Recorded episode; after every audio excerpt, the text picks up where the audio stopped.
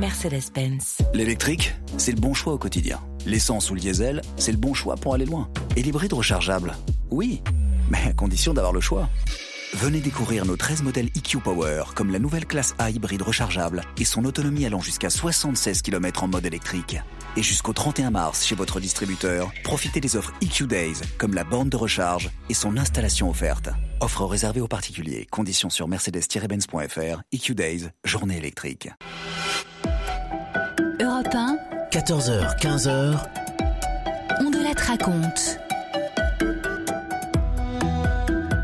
Bonjour à tous. J'aime beaucoup, beaucoup, beaucoup l'histoire d'aujourd'hui. Vraiment. C'est l'histoire de Marc Simoncini, que vous ne connaissez peut-être pas, mais vous connaissez forcément le site internet qu'il a inventé, Mythique. Bonjour Marc Simoncini. Bonjour.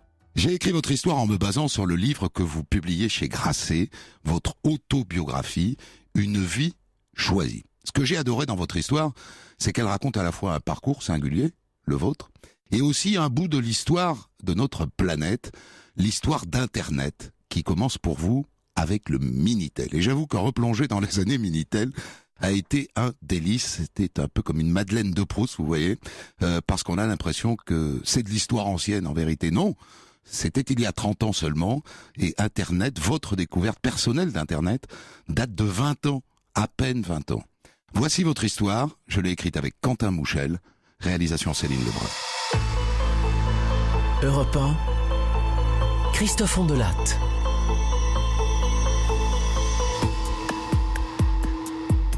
Pour raconter l'histoire de Marc, par où commencer Hein? Peut-être par ce jour où il a eu de la chance, beaucoup de chance. C'est-à-dire le jour où il a eu son bac au repêchage à 19 ans, après avoir redoublé deux fois sa quatrième et sa première. Vous allez voir, c'est une histoire étonnante. L'un des plus grands patrons des années 2000 a eu son bac sur un coup de chance.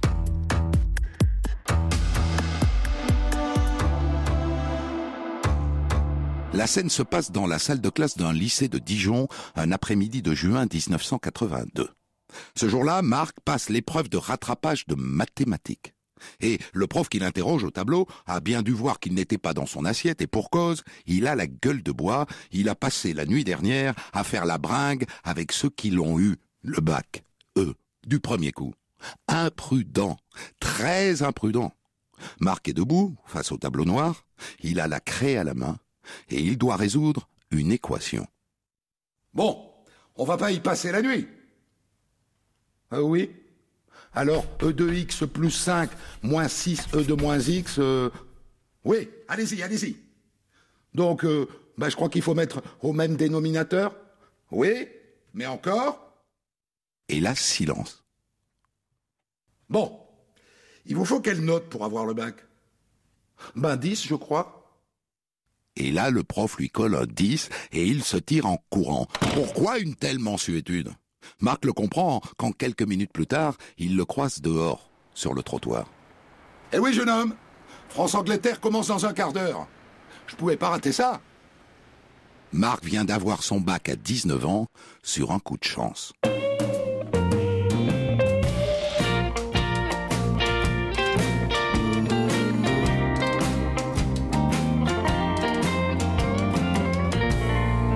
Alors maintenant qu'il a son bac, qu'est-ce qu'il va faire? Il n'en a pas la moindre idée. Des études? Pas sûr. Chacun de mes bulletins scolaires souligne mon inadaptation chronique à l'enseignement. Ma tête est ronde, façon nuage, pleine de poèmes et de textes à pleurer, et tout le monde s'est acharné à essayer d'y faire entrer des carrés, de méchants triangles rectangles et leurs chapelets de sinus, de cosinus et de tangentes. Il n'a pas de projet.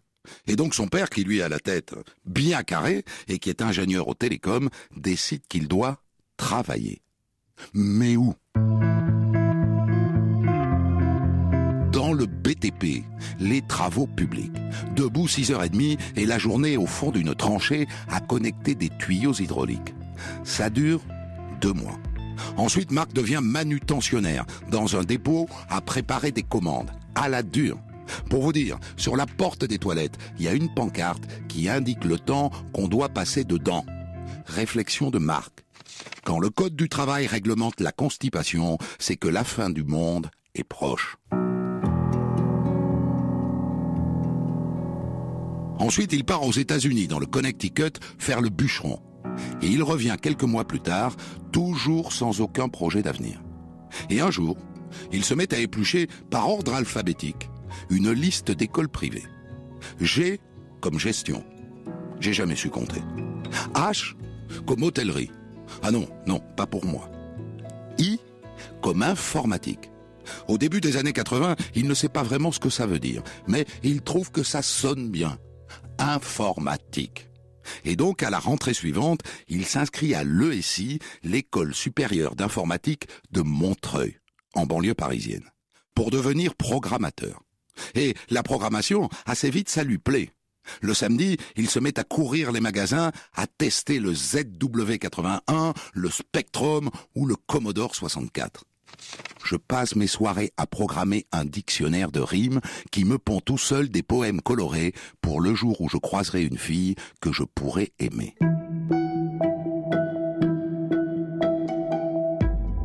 Les mois passent et deux ans plus tard, Marc se retrouve en stage dans une entreprise de télématique, Énergie Vidéotex, à Boulogne-Billancourt.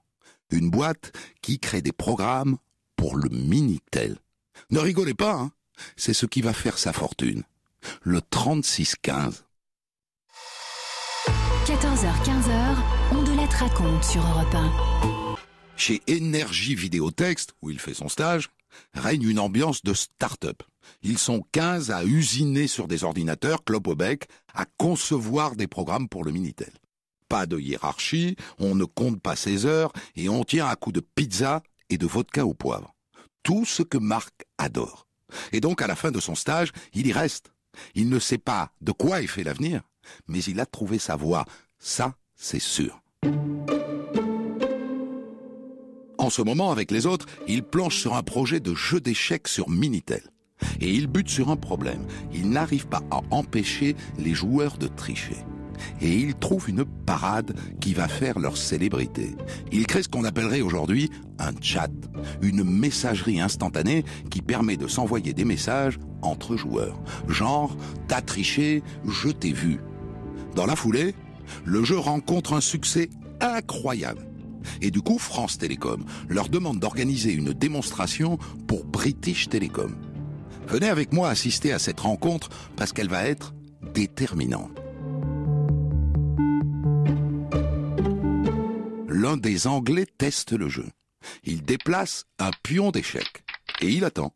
Le patron de la boîte, Edmond, lui dit Vous allez voir, c'est très sympathique, hein, ces petits messages, ça, ça rend les choses très conviviales.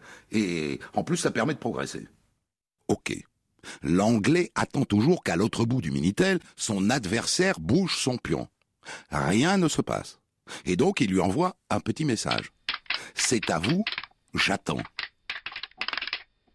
Et là, Edmond, le français, dit Vous allez voir, hein il va vous répondre qu'il réfléchit à sa défense, peut-être une défense indienne ou alors une ouverture espagnole.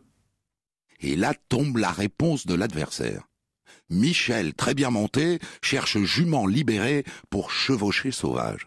Éclat de rire général. Et là, tout le monde comprend le succès de ce jeu d'échecs. C'est pas le jeu, hein. C'est sa messagerie. C'est une invention dont il ne mesure pas d'ailleurs tout de suite le potentiel commercial. Enfin, c'est quand même rentré dans la tête de Marc. Laissez-lui mouliner tout ça, et dans quelques années, il en fera quelque chose. Il en fera le mini Rose. Mais n'allons pas trop vite. En attendant, à force d'observer son patron, Marc se sent pousser des ailes d'entrepreneur. Pourquoi enrichir les autres avec son talent? Il sent que le Minitel, c'est l'avenir. Dans pas longtemps, il en est sûr, toutes les radios, tous les journaux, toutes les télés, tout le monde va vouloir son 3615. Donc il va monter sa boîte.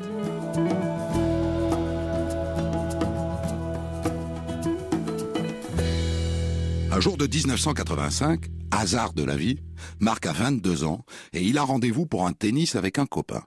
Mais le copain est malade et il envoie à sa place son père. Et après le match, tous les deux, ils vont boire un verre. Tu fais quoi exactement dans la vie?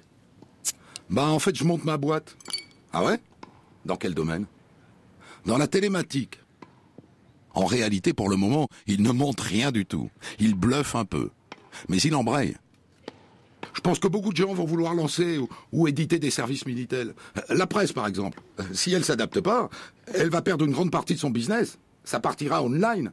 Les petites annonces, euh, la météo, et pourquoi pas les news elles-mêmes. Hein. Alors je crois que si on se spécialise dans le développement sur mesure des serveurs militaires, les clients vont débouler. Ouais. Le père du copain roule des yeux ronds.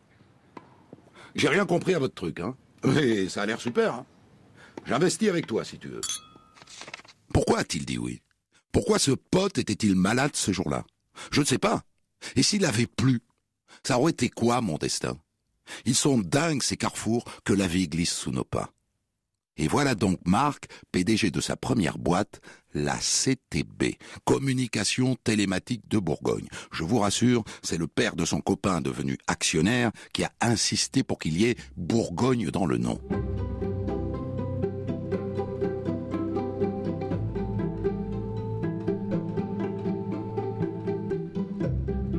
Et un jour, dans une poubelle, Marc tombe sur un numéro du Bien Public, le journal de Bourgogne qui lance un appel d'offres pour la création d'un serveur Minitel. Waouh Il s'achète un Macintosh 128 kilooctets, mort de rire, et pendant les trois jours et les trois nuits qui suivent, il écrit sa proposition. Des schémas techniques, des fonctionnalités, des synchronisations en TTY asynchrone, il en jette, quoi? Il doit remettre son enveloppe à minuit, dernier délai. Il saute dans sa Renault 5 TS en ruine à Paris et il fonce vers Dijon. Il arrive juste après minuit et il serine le veilleur de nuit du bien public pour qu'il accepte de signer qu'il est minuit. Et à la fin, il remporte son premier marché. Et pour cause, il était le seul à participer à cet appel d'offres. Europe 1. On de la raconte.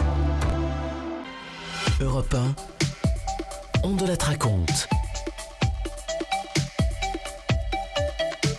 Je vous raconte aujourd'hui l'histoire de Marc Simoncini, le fondateur du célèbre site internet Mythique. Il vient de publier son autobiographie chez Grasset, Une vie choisie. Il sera là à mes côtés tout à l'heure. À la fin des années 70, Marc est un lycéen très moyen qui décroche son bac un peu par hasard. Après quoi, il intègre une école d'informatique et il se passionne pour la programmation. Et à l'occasion d'un stage, il découvre le Minitel. Et il finit par monter sa boîte et remporte un premier marché, le 3615 du journal de Bourgogne, le bien public.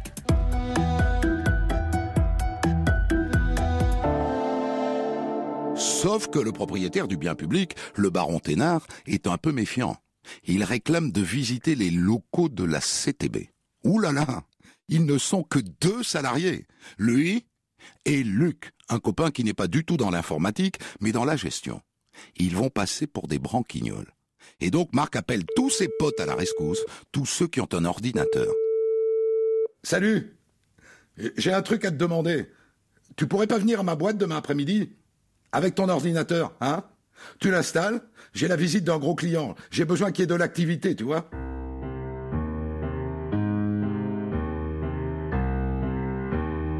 Le baron arrive avec ses sbires. Ils sont faciles à duper, ils n'y connaissent rien. Et pendant toute la visite, Luc sort régulièrement pour aller dans une cabine téléphonique à côté et il appelle la CTB pour faire croire qu'il croule sous les clients, ce qui permet à Marc de jouer les patrons débordés. Mais à la fin de la visite, la commande est confirmée. Un million de francs.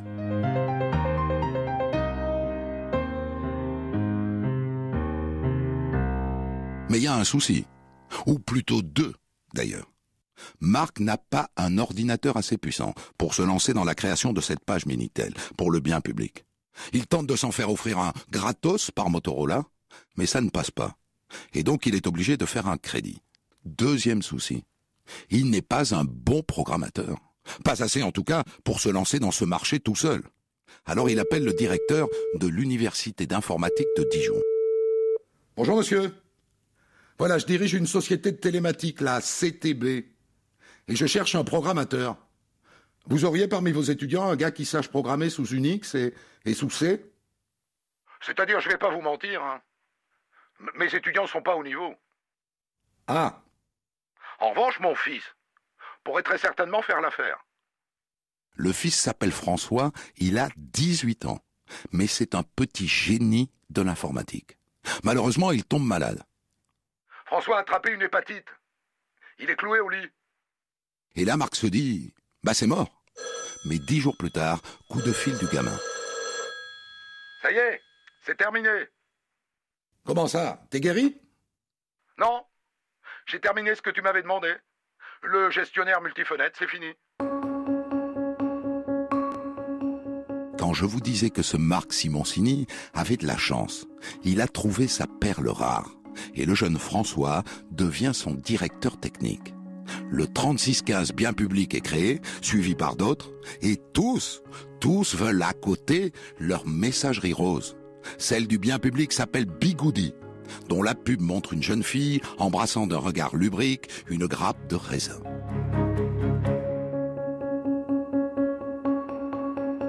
et la CTB compte maintenant une dizaine de salariés, dans une grande villa à Chevigny-Saint-Sauveur. Pour le moment, Marc ne se dégage pas un salaire mirifique, hein, même pas ce qu'il gagnait dans son premier job de programmateur. Mais il est heureux. Il peut passer des jours et des jours enfermé dans sa boîte. Son record, c'est 40 jours sans mettre un pied dehors. Et puis un jour de 1989, patatras. Un gros client, un Suisse, ne peut pas payer l'addition. Un million de francs suisses. C'est la banqueroute. Dépôt de bilan. La CTB est liquidée. Marc n'a plus rien. Plus de job, plus de locaux, plus d'employés. Il est de retour à Paris. Il lui reste 20 000 francs. Et avec ça, il crée une nouvelle société. Option Innovation. Et il a une idée. Pour utiliser un Minitel, il faut qu'il soit branché. Il faut qu'il soit connecté à la ligne de téléphone. Et ça coûte cher. Alors pourquoi ne pas créer un petit boîtier électronique qu'on brancherait sur le Minitel et qui comprendrait un processeur et de la mémoire et qui transformerait donc le Minitel en un petit ordinateur qui fonctionnerait hors connexion. Ce boîtier, il l'appelle le Moustel. C'est le jeune François qui le développe et Marc qui le commercialise. Et ça marche. Il ne fait pas fortune, mais ça marche. Alors à côté de ça, il reprend une activité d'hébergeur sur Minitel et il se trouve par exemple à héberger l'un des plus gros serveurs français, 3615 Gay. Mais en 1997, nouveau coup dur. À la suite d'un cafouillage, l'un de ses clients lui intente un procès. Et après négociation, il est obligé de lui céder sa boîte, Option Innovation, pour un franc. Et il s'engage à ne plus développer de messagerie sur Minitel, ni d'ailleurs sur Internet, qui est encore balbutiant. Au moment de signer, Marc dit Dites donc, on pourrait pas enlever Internet du champ de la non-concurrence? Et là, le type se marre. Allez-y, oui, oui, de toute façon, Internet, hein, ça rapportera jamais rien. Un visionnaire, ce monsieur. Et un coup de génie de la part de Marc. Mais en attendant, il est sur la paille. Il avait oublié. Mais il y a quelque temps, il avait déposé une annonce sur un site Minitel. Il cherchait des investisseurs. Un certain Thierry l'appelle. Bonjour monsieur. Voilà, je cherche à investir dans des projets sur Internet. Vous avez des projets sur Internet? Ah mais oui, oui, oui, bien sûr, bien sûr, vous, vous tombez bien. Je travaille justement sur un projet Internet. Laissez-moi encore dix jours que je le peaufine et je vous le présente. Il ment. Il ment comme un arracheur de dents. Il n'a aucune idée, en vérité. Aucun projet. Il ne connaît rien à Internet. Mais il va s'y mettre. Hein.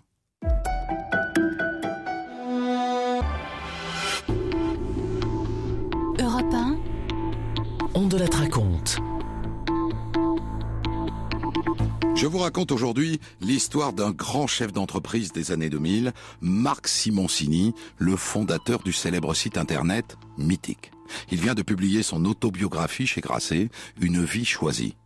Marc fonde sa première entreprise au début des années 80 et se spécialise dans la création et l'hébergement de sites pour le Minitel. Mais à la fin des années 90, à la suite de déboires avec un client, il se retrouve sur la paille. À ce moment-là, un investisseur lui propose de financer un projet sur Internet. Il ne sait pas ce que c'est, mais il dit oui.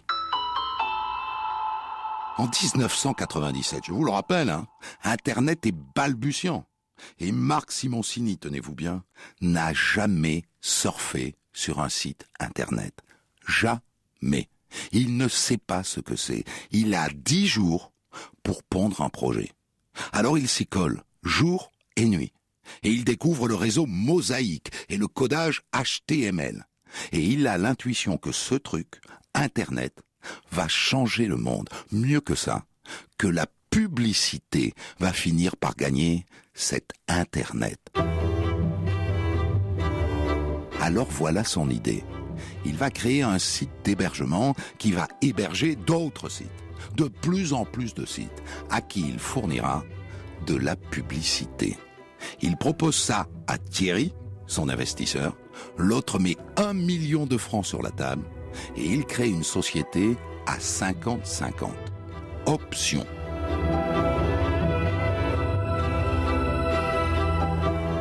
Et voilà comment le site e-France voit le jour. Les débuts de notre couple professionnel avec Thierry sont lunaires. Il se pointe au bureau, raide dans son costume sombre et chaussé de pompes à gland, au milieu des t-shirts usés et des jeans troués des gars du web. Je vais devoir me le coltiner jusqu'à la fin de l'aventure et je commence à trouver le temps un tantinet longué.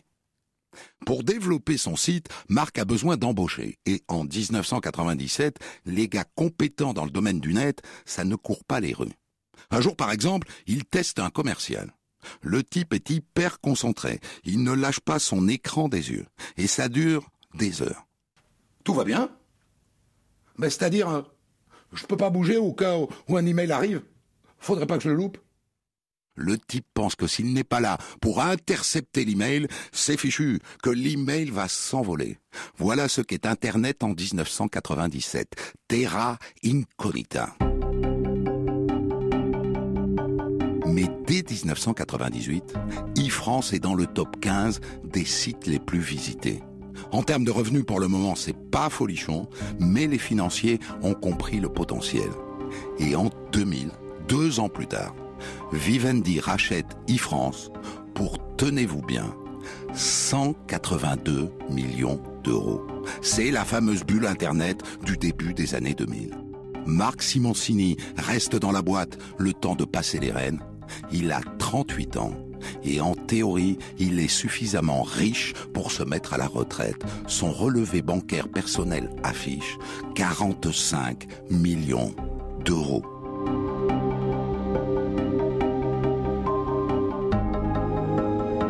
Marc est riche. Mais il vérifie que cet argent ne fait pas le bonheur. En quittant e-France, il fait une dépression. Une vraie. Une grise, une glauque, celle qui vous coupe l'envie de se lever le matin et que même les sourires ne parviennent plus à masquer aux inconnus. Il n'a plus de projet. Un jour, il lit un article dans le journal à son sujet. Un article qui se termine comme ça. Simoncini recréera peut-être une nouvelle entreprise, mais elle ne vaudra sans doute jamais 182 millions d'euros. C'est sa femme qui lui dit. Qu'est-ce qui t'empêche d'en créer une autre? Elle vaudra peut-être rien, peut-être 140, pourquoi pas 500, mais on s'en fiche. Elle te rendra heureux. Et il se mit à chercher une idée. Et voilà à quoi il arrive. Autour de lui, ça divorce à tout bout de champ. Ses trois meilleurs amis sont célibataires mais ils sont trop vieux pour sortir en boîte de nuit. Alors la voilà son idée. Il va créer une boîte de nuit virtuelle et dont l'entrée sera chère. Parce que si c'est cher, ça veut dire que le service est de qualité. Et en avril 2001, c'est le lancement de Mythique. Et les années passent et Mythique devient incontournable. Avec des aléas, hein. Deux ou trois fois par semaine, les gendarmes se pointent au bureau pour des histoires de vol de cartes de crédit. Parce que six fois sur dix, monsieur va sur Mythique dans le dos de madame. Et quand elle voit écrit Mythique sur le relevé bancaire, il dit qu'on lui a volé sa carte. En septembre 2005, Mythique entre en bourse. La suite, c'est la conquête de l'Europe. Mythique devient le plus gros site de rencontre d'Europe. J'ai choisi un beau matin, une route compliquée, un métier pour lequel je n'avais ni compétences ni formation. Ce chemin m'a permis de vivre des aventures incroyables. Il m'a donné la chance de vivre une vie choisie. Et il m'a enfin peut-être mené à moi-même.